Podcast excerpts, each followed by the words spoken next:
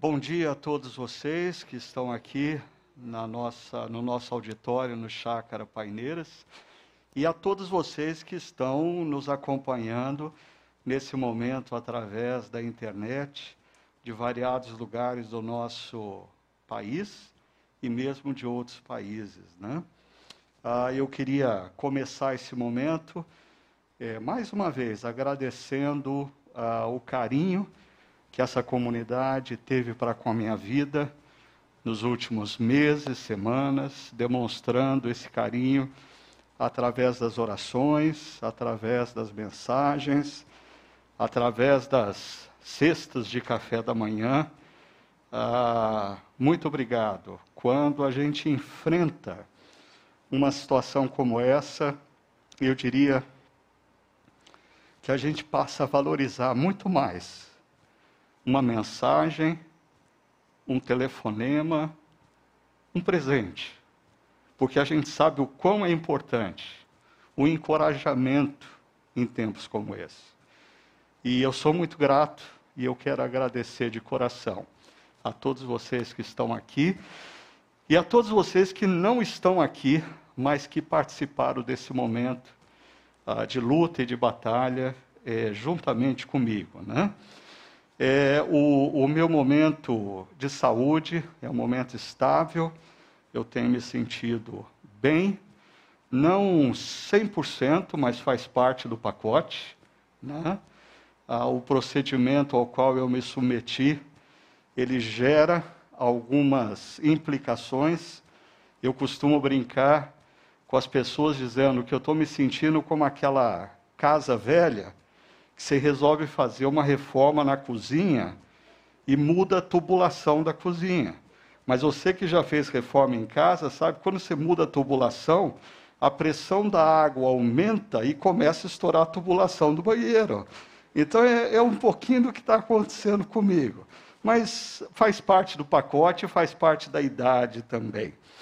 Mas é, tudo isso fez com que ah, eu sentisse no meu coração o desejo da gente conversar sobre esse tema essencial.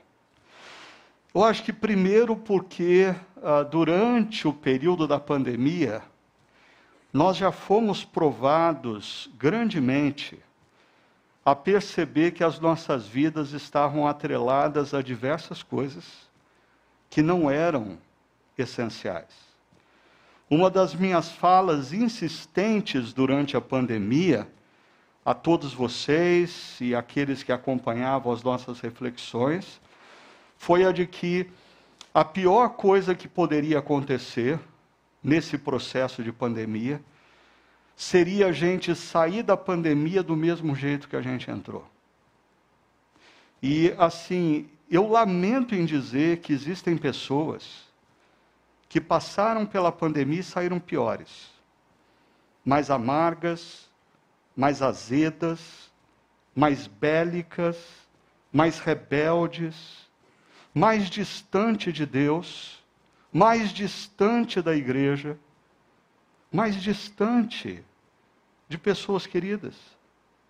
Mas eu acho que existem aqueles que estão sendo sábios e não estão deixando que a pandemia ah, ou o fim da pandemia que todos nós esperamos, ah, leve consigo as lições que nós tivemos desse período. Ah, e uma delas é que nós temos atrelado as nossas vidas a muitas coisas que efetivamente não são essenciais. E a gente precisa repensar isso. Ah, quantas vezes ao longo desses 20 anos ensinando aqui na chácara, vez ou outra eu não dei o exemplo, dizendo assim: ah, quando o médico dá para você o diagnóstico, é câncer, a sua vida é repensada. Ah, e, e de uma ilustração que eu dava, eu pude viver isso.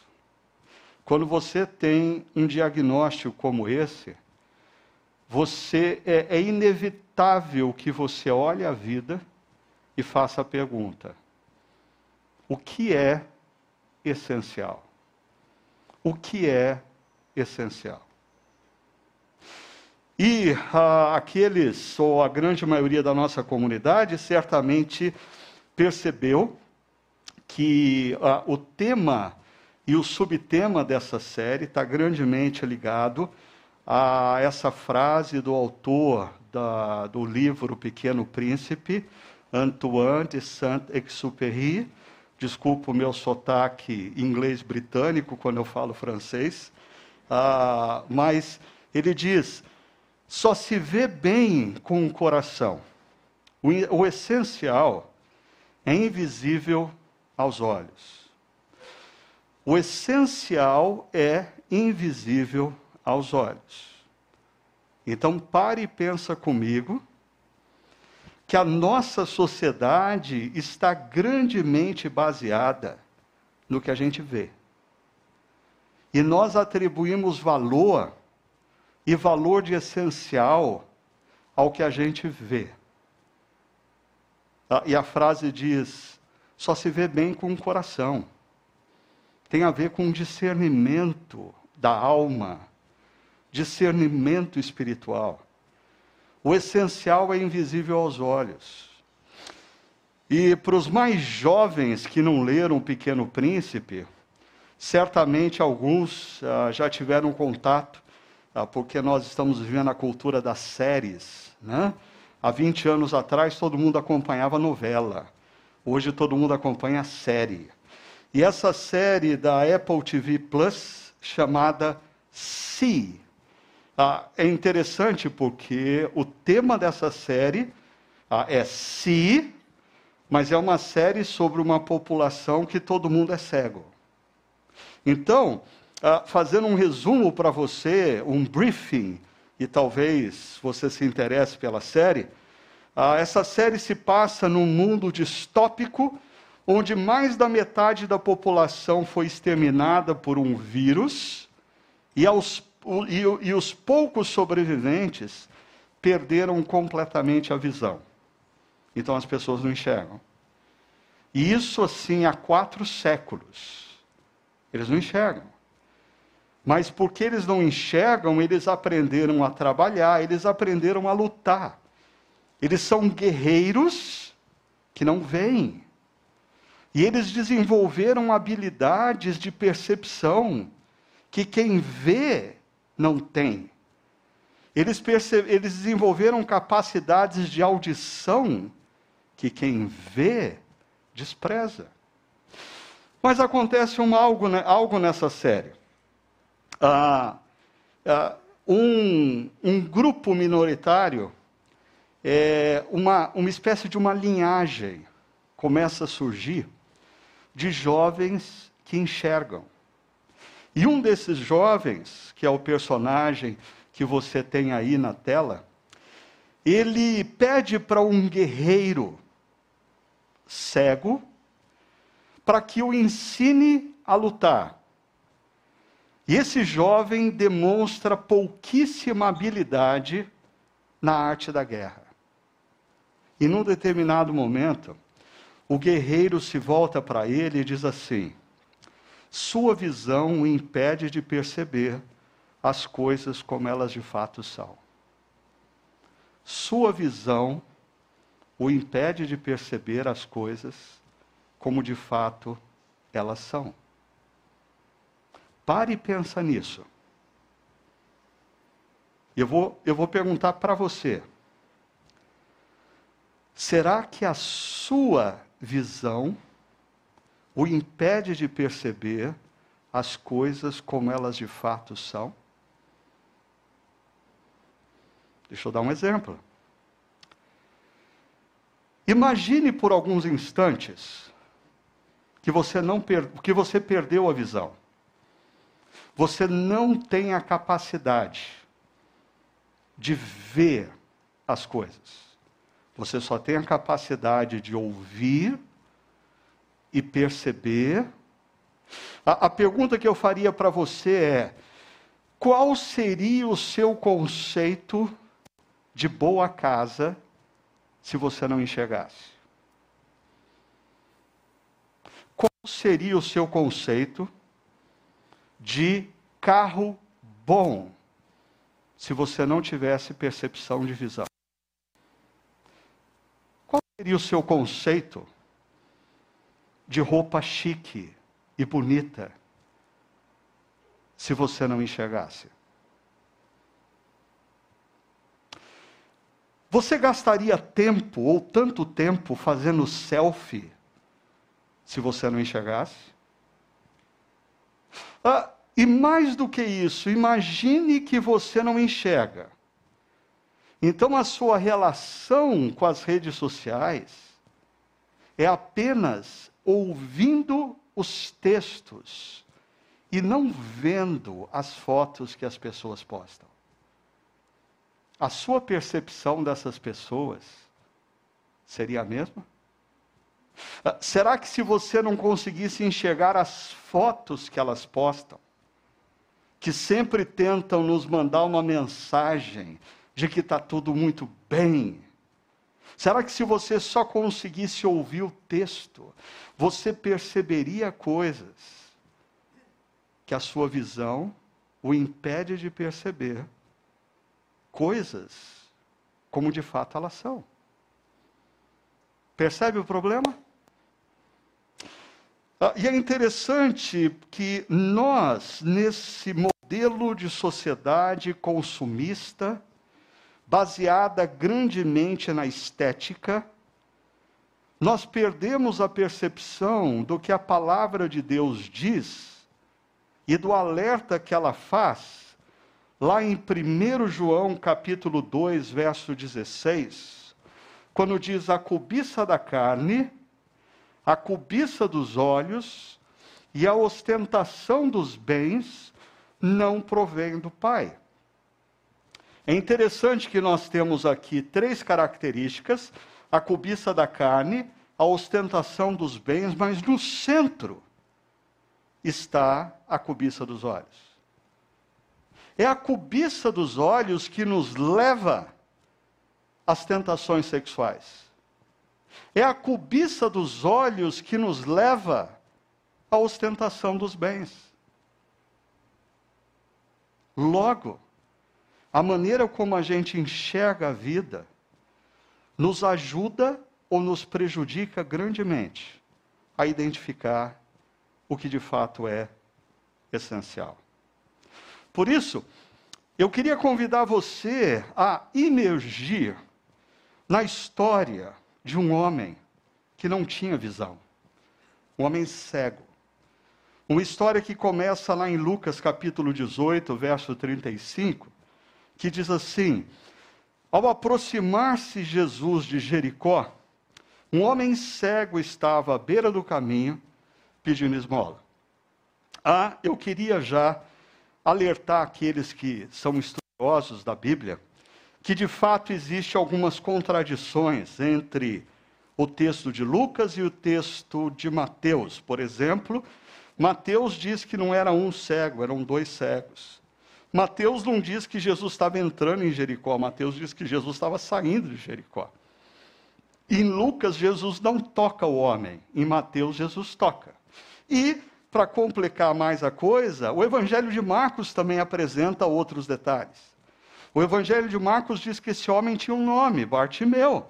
E Marcos também diz que Jesus não está entrando em Jericó, Jesus está saindo de Jericó. Mas nada disso eu vou tratar aqui, porque não importa nesse momento. Se você quiser emergir nessa discussão, acompanhe o Chakra Talk dessa semana. Para mim, o que importa nós destacarmos nesse momento é que, primeiro, o texto diz que esse homem, ele é cego, ele não tem percepção visual. Ele está à beira do caminho, em outras palavras, ele é o marginalizado. Ele está à margem da história. E aí é interessante o fato de Lucas nem mesmo pontuar o nome desse homem porque ele está à margem da história. Em outras palavras, pouco importa quem ele é. Ele é um cego, à beira do caminho, e mais, dependente. Ele é dependente e frágil. Ele está ali, pedindo esmolas, numa ocasião onde os peregrinos costumavam ir para Jerusalém. E como esses peregrinos eram peregrinos religiosos, ele sabia que as pessoas, quando estão numa peregrinação religiosa, elas tendem a serem mais generosas. E ele estava ali, pedindo esmolas.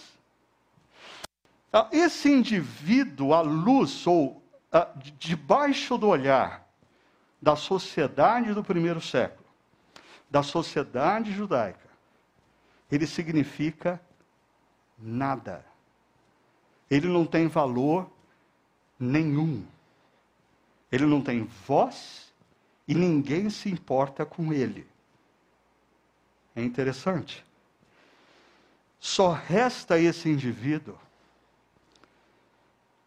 ter a graça se movendo na direção dele. Porque ele não tem nem mesmo o que oferecer para Deus. Ele não tem nada para convencer Deus que vale a pena trabalhar na vida dele. Ele depende exclusivamente do mover da graça. E perceba, a continuidade da história diz: quando ele, esse homem, ouviu a multidão passando, ele perguntou o que estava acontecendo. Ele depende da multidão para ter a informação. Ah, e a multidão diz: é Jesus de Nazaré que está passando. E se você lê o Evangelho de Lucas com atenção e conhece as histórias anteriores, sabe que Jesus cresceu em Nazaré. Mas Jesus foi desprezado em Nazaré. E as pessoas faziam essa afirmação associando Jesus a Nazaré de maneira pejorativa, diminutiva. Quando alguém dizia é Jesus de Nazaré, estava dizendo é aquele sujeito pretenso rabi que surgiu de uma cidade miserável chamada Nazaré. E como dizia o ditado da época, pode alguma coisa boa vir de Nazaré? Essa é a percepção da multidão da multidão que vê. Ah, porque talvez se você estivesse no primeiro século, vendo Jesus, você teria dificuldade de acreditar que ele é quem ele era. Porque você ia olhar um sujeito que, assim, era um judeu como qualquer outro, que se vestia como qualquer outro, ah, e, e assim, não se ostentava muito pelo contrário. Jesus passava tão desapercebido que quando ele é traído por um dos seus discípulos, ah, esse discípulo precisa combinar um código com a guarda do sinédrio para que eles pudessem identificar quem era Jesus no meio dos seus discípulos. Então a multidão, quando olha, ah, ele é Jesus de Nazaré. Mas é interessante, esse indivíduo não vê, esse indivíduo não tem a percepção visual, e talvez a percepção visual, nesse caso, dê a ele uma vantagem: o discernimento espiritual. Dê a ele uma vantagem: a fé, a certeza das coisas que não se veem. Porque diante dessa informação, ele nega a percepção da multidão, e diz o texto: então ele pôs, se pôs a gritar: Jesus, filho de Davi, que é um título messiânico. Em outras palavras, no meio da multidão, que diz que Jesus é o Jesus de Nazaré, um indivíduo que não enxerga, grita: Ele é o Messias. É ele sobre o qual os profetas têm dito e falado. Ele é o cumprimento das promessas e ele está na direção de Jerusalém. Este homem está dizendo: Messias, filho de Davi, Salvador, tem misericórdia de mim. A gente tem um contraste aqui entre a percepção da multidão que vê e a percepção de um homem que crê.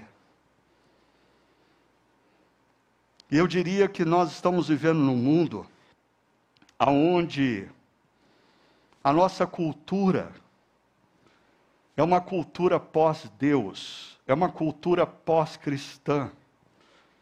E você que está imerso no pensamento dentro das universidades, dentro do mundo corporativo, você que gasta tempo excessivo vendo o que acontece nas redes sociais, ah, eu diria para você: você está sendo metralhado, bombardeado constantemente com a visão de que Jesus, na melhor das hipóteses, é o Jesus de Nazaré.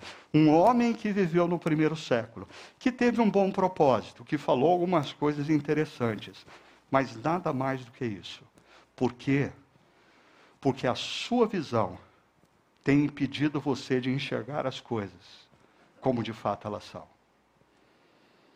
É interessante nesse texto, eu vou pedir licença para vocês, para voltar alguns versos, ok? A nossa reflexão começa no verso 35, mas eu quero voltar um pouquinho para o verso 31, porque acontece uma coisa interessante.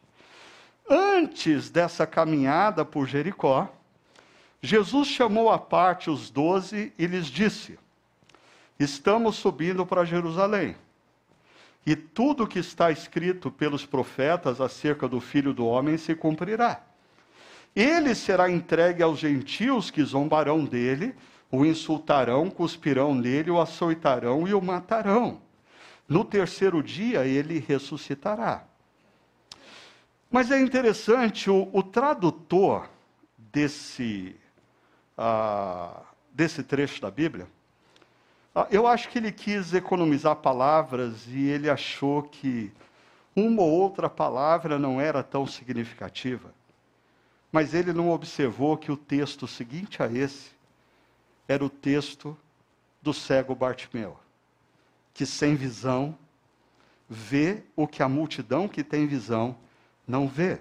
Por isso, o tradutor omitiu um verbo que está aqui, um imperativo. Vejam. Jesus começa a fala com os discípulos, dizendo: Vejam, vejam, abram os olhos, deixa eu contar para vocês o que vai acontecer. Vejam, vejam, vejam. E sabe o que acontece com os discípulos? Diz o final desse trecho: os discípulos não entenderam nada dessas coisas. É interessante a insistência de Lucas. Eles não entenderam o que? Nada. Em outras palavras, eles tinham olhos para ver, mas não viam. Ouvidos para ouvir, mas não ouviam. Esse é o perigo da gente ser discípulo de Jesus e, pelas mais variadas situações da vida, a gente começar a ser secularizado e os valores da sociedade passarem a valer mais do que os valores do reino. E gradativamente a gente perde a capacidade de ver o que Jesus nos convida a ver de enxergar a sociedade e o mundo como Jesus quer que nós vejamos. É interessante, fazendo uma paráfrase com aquele guerreiro da série Si, eu diria que os discípulos, sua visão os impede de perceber as coisas como elas de fato são. E no Chakra Talk a gente vai conversar um pouquinho sobre uh, por que discípulos de Cristo ao longo da jornada, às vezes, perdem a capacidade de ver o mover da graça de Deus. Mas eu quero voltar ao nosso texto. Então, ele se pôs a gritar, era onde a gente estava. Quem? O cego à beira do caminho. Jesus, filho de Davi, tem misericórdia de mim. Os que iam adiante o repreendiam para que ficasse quieto. Ah, e aqui a gente percebe que a multidão, além de ter uma percepção equivocada, ela tem palavras de intimidação. É o que acontece numa cultura secularizada. Além da cultura que você vive nas redes sociais, no mundo corporativo, dentro da universidade, não ter a percepção de fato de quem Jesus é, constantemente te intimida por você afirmar que ele é quem ele disse ser.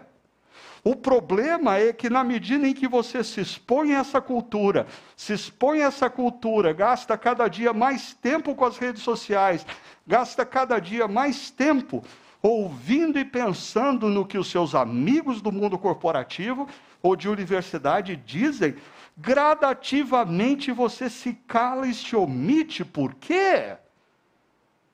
Porque você é intimidado em dizer o que você pensa. Aí, por favor, eu não estou falando aqui do que você pensa sobre a política. Eu espero que aqui na nossa comunidade essa página já esteja virada. A gente não está falando de você ser intimidado pelos seus posicionamentos políticos.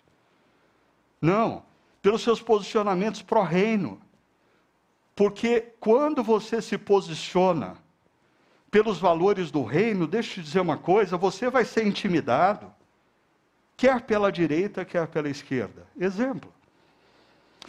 Quando você, como um cidadão do reino, diz: nós precisamos de um país com mais justiça e igualdade, essa é uma bandeira do reino. Mas sabe o que vão dizer de você? Você é comunista e você vai ser intimidado.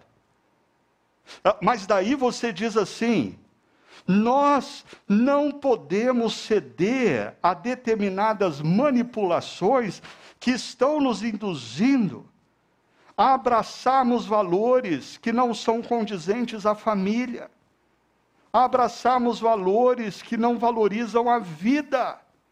E aí alguém vai vir e dizer: ah, você é conservador fundamentalista. De qualquer lado você vai ser intimidado. Por quê? Porque você defende valores do reino. Agora, é, é interessante que no próprio Evangelho de Lucas, nós não temos só palavras de intimidação, nós temos palavras de desesperança. Por exemplo, é, talvez aquele homem à beira do caminho, cego, marginal, que ninguém se importava com ele, todo mundo na multidão se achava no direito de intimidá-lo, porque ele, ele, ele é uma pessoa que não tem como se defender. Então todo mundo da multidão acha que pode peitá-lo. Ei, ei, ei, cala a boca, fica quieto, para de incomodar. Oh, você está me atrapalhando gritando desse jeito. Agora, quando está no meio da multidão, um cara importante como Jairo, chefe da sinagoga, a multidão não lida com ele com intimidação, mas lida com ele com desesperança. Sua filha morreu. Não incomode mais o mestre. Em ambos os casos. Isso nos faz pensar na importância da perseverança. Porque esse homem à beira do caminho, ao invés de se calar diante da intimidação, diz o texto, ele gritava ainda mais alto: Filho de Davi, tem misericórdia de mim. E eu queria aqui agora falar um pouco para vocês da importância da oração para a gente experimentar esse toque da graça, esse mover da graça nas nossas vidas. Porque o que esse homem à beira do caminho cego faz é orar. Quando ele diz, filho de Davi, tem misericórdia de mim, filho de Davi, tem misericórdia de mim, ele está clamando, como inúmeras orações que nós encontramos no livro de Salmos. Mas perceba, a oração desse homem envolve um elemento: perseverança. E é interessante que, dentro do contexto do texto que nós estamos lendo, Jesus começou o capítulo 18 contando uma parábola sobre uma viúva insistente. Uma viúva insistente. Uma viúva que não desistia de orar. Ela perseverava. E talvez, assim como eu, você pense assim: não, a perseverança desse homem à beira do caminho se revela no fato de que ele grita: Filho de Davi, tem misericórdia de mim. As pessoas o intimidam e ele insiste. Ele grita mais alto ainda. Ah, mas eu queria levar você a elocubrar uma outra coisa. Talvez esse homem, e eu diria que com quase toda a possibilidade, esse homem já tinha ouvido falar de Jesus. Mas Jesus estava muito longe de, quando, de onde ele se encontrava. E ele não tinha como se mover até a Galiléia, até outras regiões. E ele ouvia as histórias de Jesus. E esse homem ouviu que Jesus curou pessoas cegas. Esse homem ouviu que Jesus fez paralíticos andarem. Esse homem ouviu que Jesus curou leprosos. Mas Jesus parecia longe demais. Ele não tinha chance nenhuma de ser alvo dessa graça, porque Jesus tinha poder, mas ele estava longe. De repente, um dia, ele está parado na beira do caminho e ele percebe uma multidão. E ele pergunta o que está acontecendo, e algum, alguém diz: é Jesus de Nazaré que está passando. A graça se moveu na direção dele. E ele grita: Jesus, filho de Davi, tem misericórdia de mim a perseverança desse homem que nós vemos num texto, em duas ações e dois gritos. Talvez nos bastidores, ela era uma perseverança de meses ou de anos, esperando a graça se mover na direção dele.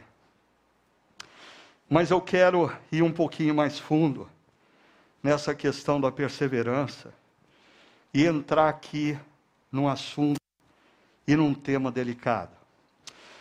Porque em meio à pandemia nós tivemos muitas tristezas. E uma das grandes tristezas que eu vivi foi quando o meu amigo e mentor Ricardo Barbosa perdeu seu filho, Tiago, um pouco mais velho do que minha filha mais velha, Luísa numa luta contra o câncer. E o Ricardo Barbosa, certa ocasião, eu conversando com ele por telefone, ah, ele, um pastor experiente, um amigo de longa caminhada, disse: Ricardo, a promessa é: batei e abri-se-vos-á, buscai e achareis, pedi e lhe será dado. E ele disse: Eu bati e a porta não se abriu. Eu busquei e eu não encontrei. Deus não respondeu a minha oração. Quantos de vocês já não viveram essa situação? Mas quão poucos de vocês têm a coragem de admitir que isso afetou a sua espiritualidade? No início da pandemia, eu me lembro que eu defini uma agenda de oração. Uma agenda de oração que basicamente passava por três áreas que eu considerava altamente essencial na minha vida. E eu comecei a orar toda noite, toda manhã, toda noite, toda manhã. Cerca de um ano depois, no meio do agravamento da pandemia, eu percebi que as três áreas pelas quais eu orava elas estavam imensamente piores do que antes de eu orar. E eu disse: Deus, o senhor está brincando comigo. Eu pedi por isso. E o senhor não me ouviu. Eu pedi por isso e o senhor não me atendeu. Senhor, eu pedi por isso e parece que o senhor permanece calado e não se move. Interessante que o Ricardo Barbosa, nesse livro, Quando a Alegria Não Vem pela Manhã, ele diz assim: duas reações muito comuns quando você tem a oração não respondida. Ele diz: a primeira é que nos tornamos superficiais na prática da oração, porque é mais seguro.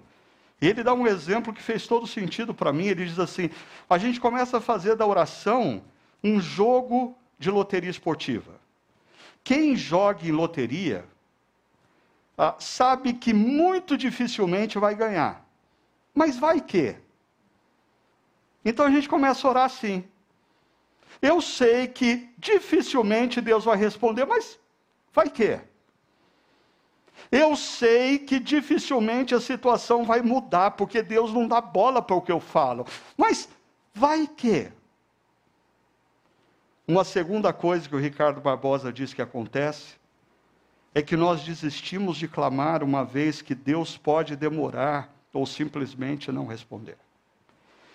E aí, na reflexão dele, ele traz à tona um trecho do livro que ele leu uh, do filósofo e teólogo tcheco Thomas Halik, uh, que diz assim: a bênção da oração não respondida, segundo esse teólogo e filósofo, é que o propósito da fé e da oração não é resolver nossos problemas, mas compreender os desejos de Deus e nos alinhar a eles. Ah, ok. Então, assim, o propósito da oração é eu começar a orar, orar, orar, orar, para Deus me convencer do que Ele quer. E a minha oração. Mas como que fica o texto? Pedi e dar-se-vos-á. Buscai e achareis. Batei e lhe será aberto.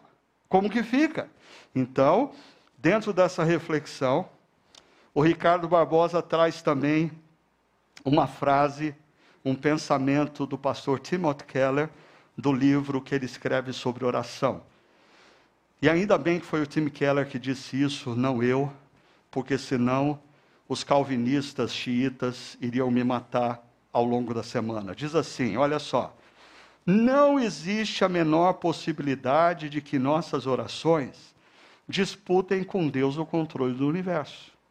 Não existe. No entanto, faz parte da bondade do desígnio de Deus permitir que o mundo seja suscetível a nossas orações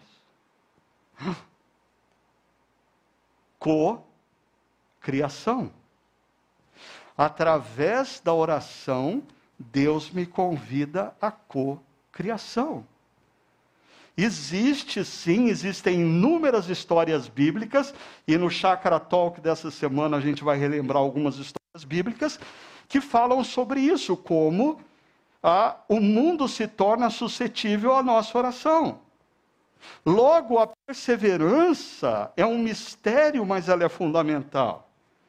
Mas um outro elemento que a gente encontra na oração desse cego é a rendição total. Tem misericórdia de mim.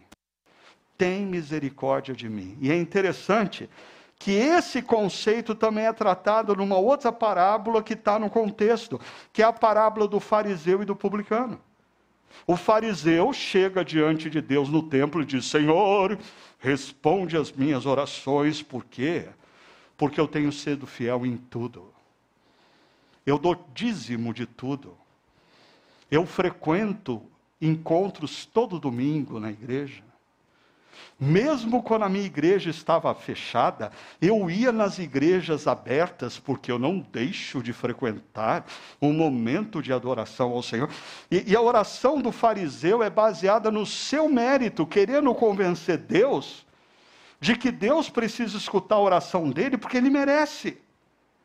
O publicano diz: Senhor, seja propício a mim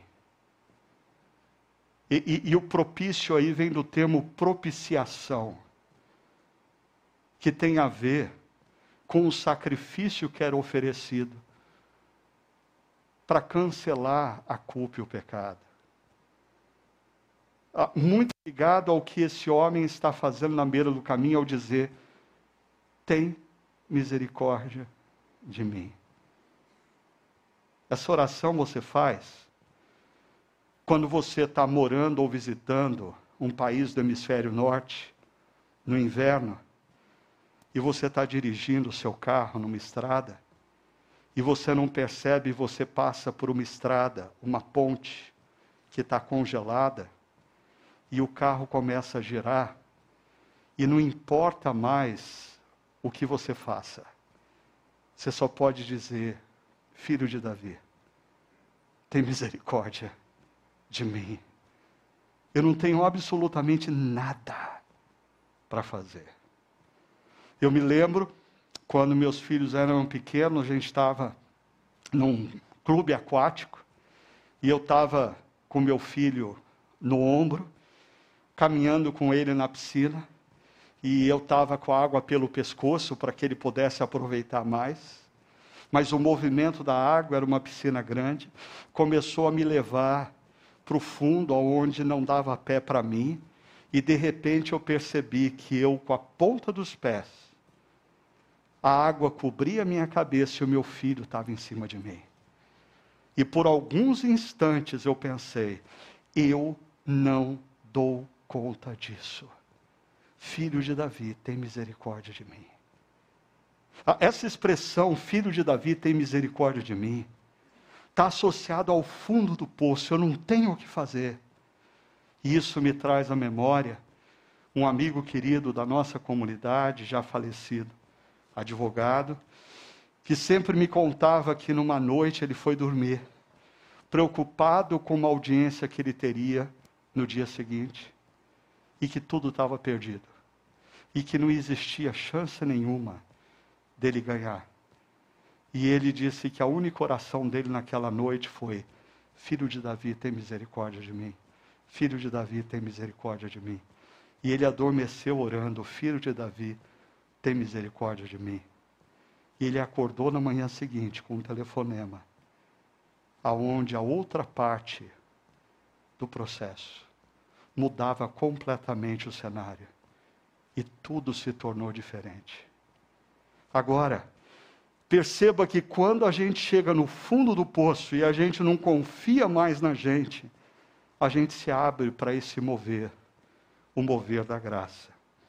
Assim, Jesus parou e ordenou que o homem lhe fosse trazido. Quando ele chegou perto, Jesus perguntou-lhe: O que você quer que eu faça? E aqui para mim vem a pergunta, o que é essencial. Porque esse homem é periférico na sua vida. Mas esse homem, ele diz: Senhor, eu quero ver, respondeu ele. E, e, a surpresa desse texto é que o termo grego usado aqui para eu quero ver é, na verdade, eu quero ver de novo. Esse, esse homem um dia enxergou. Isso me lembra da música, da maravilhosa graça que a gente acabou de cantar. Um dia eu vi, mas eu me tornei cego. É impressionante como nós, discípulos de Jesus, um dia vimos as coisas claramente e nós abraçamos com paixão o reino de Deus e nós fizemos coisas ligadas ao primeiro amor que o pastor Tiago nos trouxe domingo passado, mas na medida em que a vida avança, a gente se torna cego. A gente se torna cego. E, e é uma cegueira complicada, porque é uma cegueira de recorrente de nós termos olhos para as coisas que estão ao nosso redor e que a sociedade e a cultura atribuem valor. E esse homem diz: Eu quero voltar a ver. E Jesus responde para ele: Recupere a sua visão. Ou é o mesmo termo que Jesus usa dizendo: volte a ver. Eu não sei como que é a sua caminhada como discípulo de Cristo. Mas talvez um dia você já olhou a caminhada com Cristo com maior paixão. E ao longo dos anos, você se tornou cego. Mas Jesus tem o poder de fazer você voltar a ver as coisas como você via antes. Mas para isso você tem que clamar. E você tem que se render. E uma outra surpresa desse texto, esse termo que aparece aqui, a sua fé o curou, a palavra aqui, ou o verbo curar, é a palavra que apresenta, que, que aparece ao longo dos evangelhos, relacionada à salvação eterna. Não está dizendo para esse homem que ele simplesmente foi curado de uma situação histórica. Jesus está dizendo que ele foi restaurado para a eternidade. Ele teve fé que Jesus é quem afirma ser. E o que Jesus vai fazer em Jerusalém vai ser totalmente suficiente para restaurar a vida dele e o conduzir à eternidade com Deus. E Jesus está dizendo para aquele homem que aquele momento histórico que ele clama, filho de Davi, tem misericórdia de mim, tem implicações eternas. Assim, o texto termina dizendo que imediatamente ele voltou a ver e seguia Jesus glorificando a Deus. Tem muita gente hoje em dia que volta a ver, mas não segue a Jesus. Tem muita gente que procura igreja porque precisa ser abençoada. Mas quando é abençoada, se torna mais distante, mais secularizado do que antes. E o texto diz que ele seguia glorificando a Jesus, quando todo o povo viu, e olha como esse povo é líquido, é vulnerável. Assim, primeiro eles dizem que Jesus é de Nazaré. Depois ele manda o homem à beira do caminho se aquietar e não falar nada. Agora eles estão adorando a Deus junto com esse homem. Assim lida a multidão. Mas o que nós temos aqui é, no início da nossa reflexão, nós tínhamos um homem cego à beira do caminho pedindo esmolas. No final desse texto, nós temos um homem restaurado, seguindo a Jesus, e interessante, influenciando outros. Ele não está mais na beira do caminho, ele está no meio dos louvores. Ele não está mais na periferia, ele está no centro da vida. Quem é tocado pela graça de Deus, precisa seguir a Jesus e não pode viver uma vida de passividade, uma vida de beira de caminho. A gente tem que viver uma vida comprometida com a influência daqueles que nos cercam. Essa é a consequência do mover da graça. Quando Jesus vem ao nosso encontro, porque perceba nesse texto, não é esse homem que vai ao encontro de Jesus, é Jesus que vem ao encontro desse homem mas a consequência é: ele é restaurado, ele segue Jesus e ele influencia outros. O que você pode fazer ao longo dessa semana para experimentar esse mover da graça? Três coisas simples. Ore.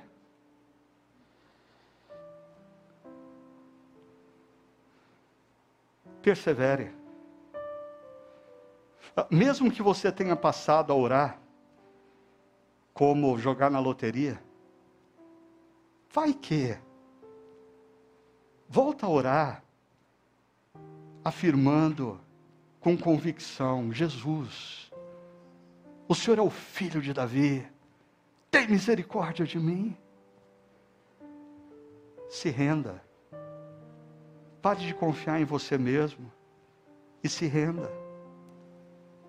E esse texto nos deixa uma oração que a gente pode fazer uso dela. Eu vim da minha casa até aqui, nessa manhã, pensando em inúmeras situações da minha vida, dizendo, filho de Davi, tem misericórdia de mim. Filho de Davi, tem misericórdia de mim. Filho de Davi, tem misericórdia de mim. Para, para. Se renda à graça. Não tenha receio de conversar com Deus sobre as suas limitações, sobre as suas impotências, sobre as suas incapacidades, sobre os seus fracassos, sobre as suas lutas.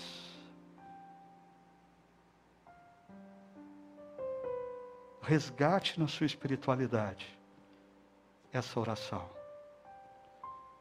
Filho de Davi, tem misericórdia de mim e experimente o mover da graça de Deus na sua história.